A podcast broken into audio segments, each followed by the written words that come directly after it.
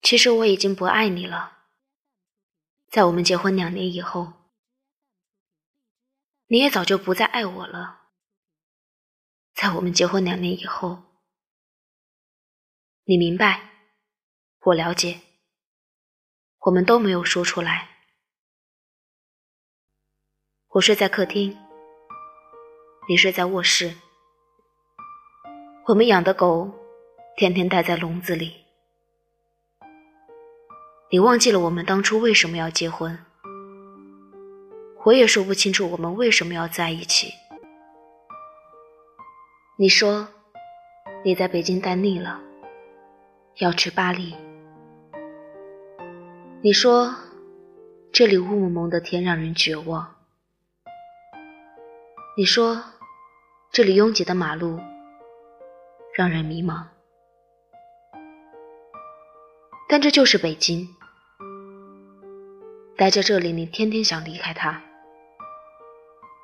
但当离开以后，就会迫不及待的想回来。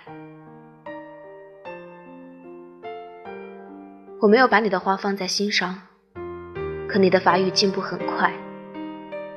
秋天的时候，你已经会唱《我的名字叫伊琳》。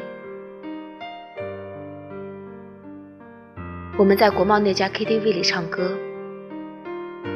那时候，《中国好声音》正在铺天盖地，有个叫华少的主持人飞速走红。我记得那天晚上，唯一一个没有唱歌的，是我们的朋友作业本。你唱了好几首，我记不得歌词。我们彼此觉得，分开只是说说玩玩而已。那天晚上风很大。北京好像在嚎啕大哭，但无人伤心。我们一起把作业本送到东四环，你坐在前排。他还开玩笑的问我，什么时候把你杀掉？我说，你去巴黎之前必须把你杀掉。你笑了，我笑了。路灯突然变得好温暖。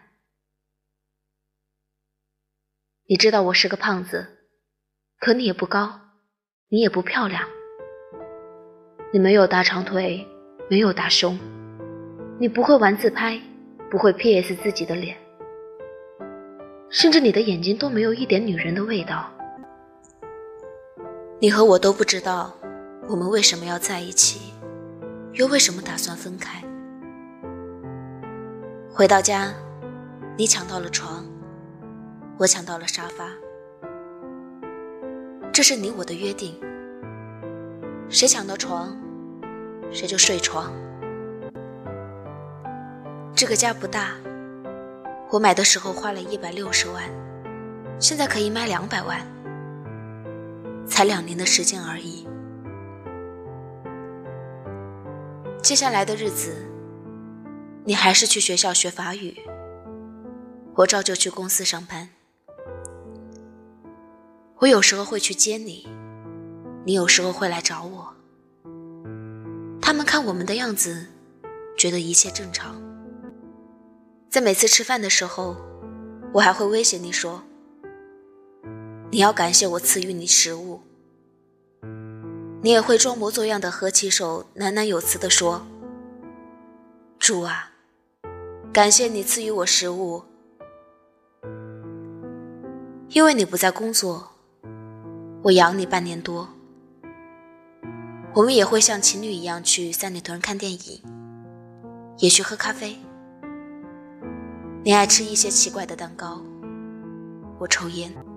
我一直以为日子会这样一直持续下去，但你的法语越来越好。已经可以看懂让尼诺的电影字幕，那是我喜欢的一个男演员。我喜欢的东西不多，你看起来也没什么爱好。秋天结束了，你突然说你要出去租房子住，让我出租金，我答应了。你收拾了你的东西，分好几次。一次一次搬走了，我都不在家。他们说胖子哭起来很难看，胖子流泪很丑陋，所以我都不在家。你搬走就搬走吧。很快，北京下了第一场雪。你的新家我从来没有去过，我只是到你家楼下给你送过两本书。我们的联系越来越少，我们对彼此宣告分手，好像是我们都获得了解放，得到了自由。这时候我感到北京真的很大，很空旷。我买了一批酒。有俄罗斯烈酒，有法国的红酒，也有美国的威士忌。我常常把它们兑在一起喝，喝来喝去也喝不醉。有时候我一觉醒来，会依稀看到你踩着我的行李箱，在衣柜面前找来找去。你有了男朋友，我也开始用各种软件，微信、陌陌。甚至我注册了一些婚恋交友网站。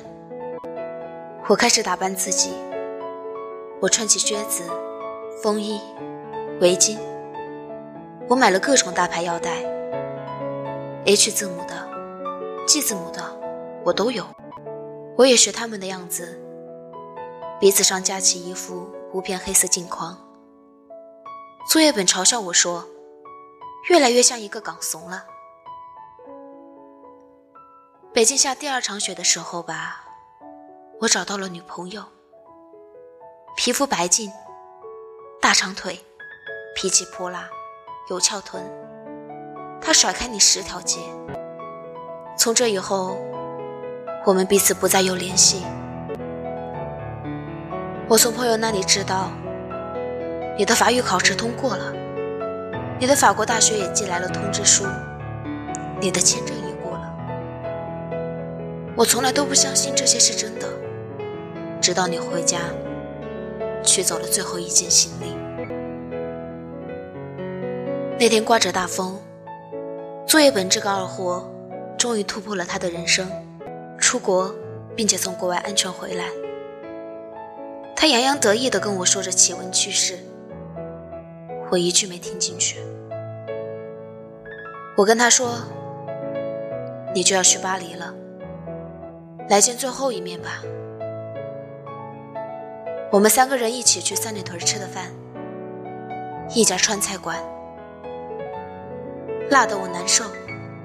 你吃的很开心，我吃了三口，再也吃不下去。我看着你们两个人吃的杯盘狼藉，一个劲的抽烟，假装我很忙的样子，不停的看手机。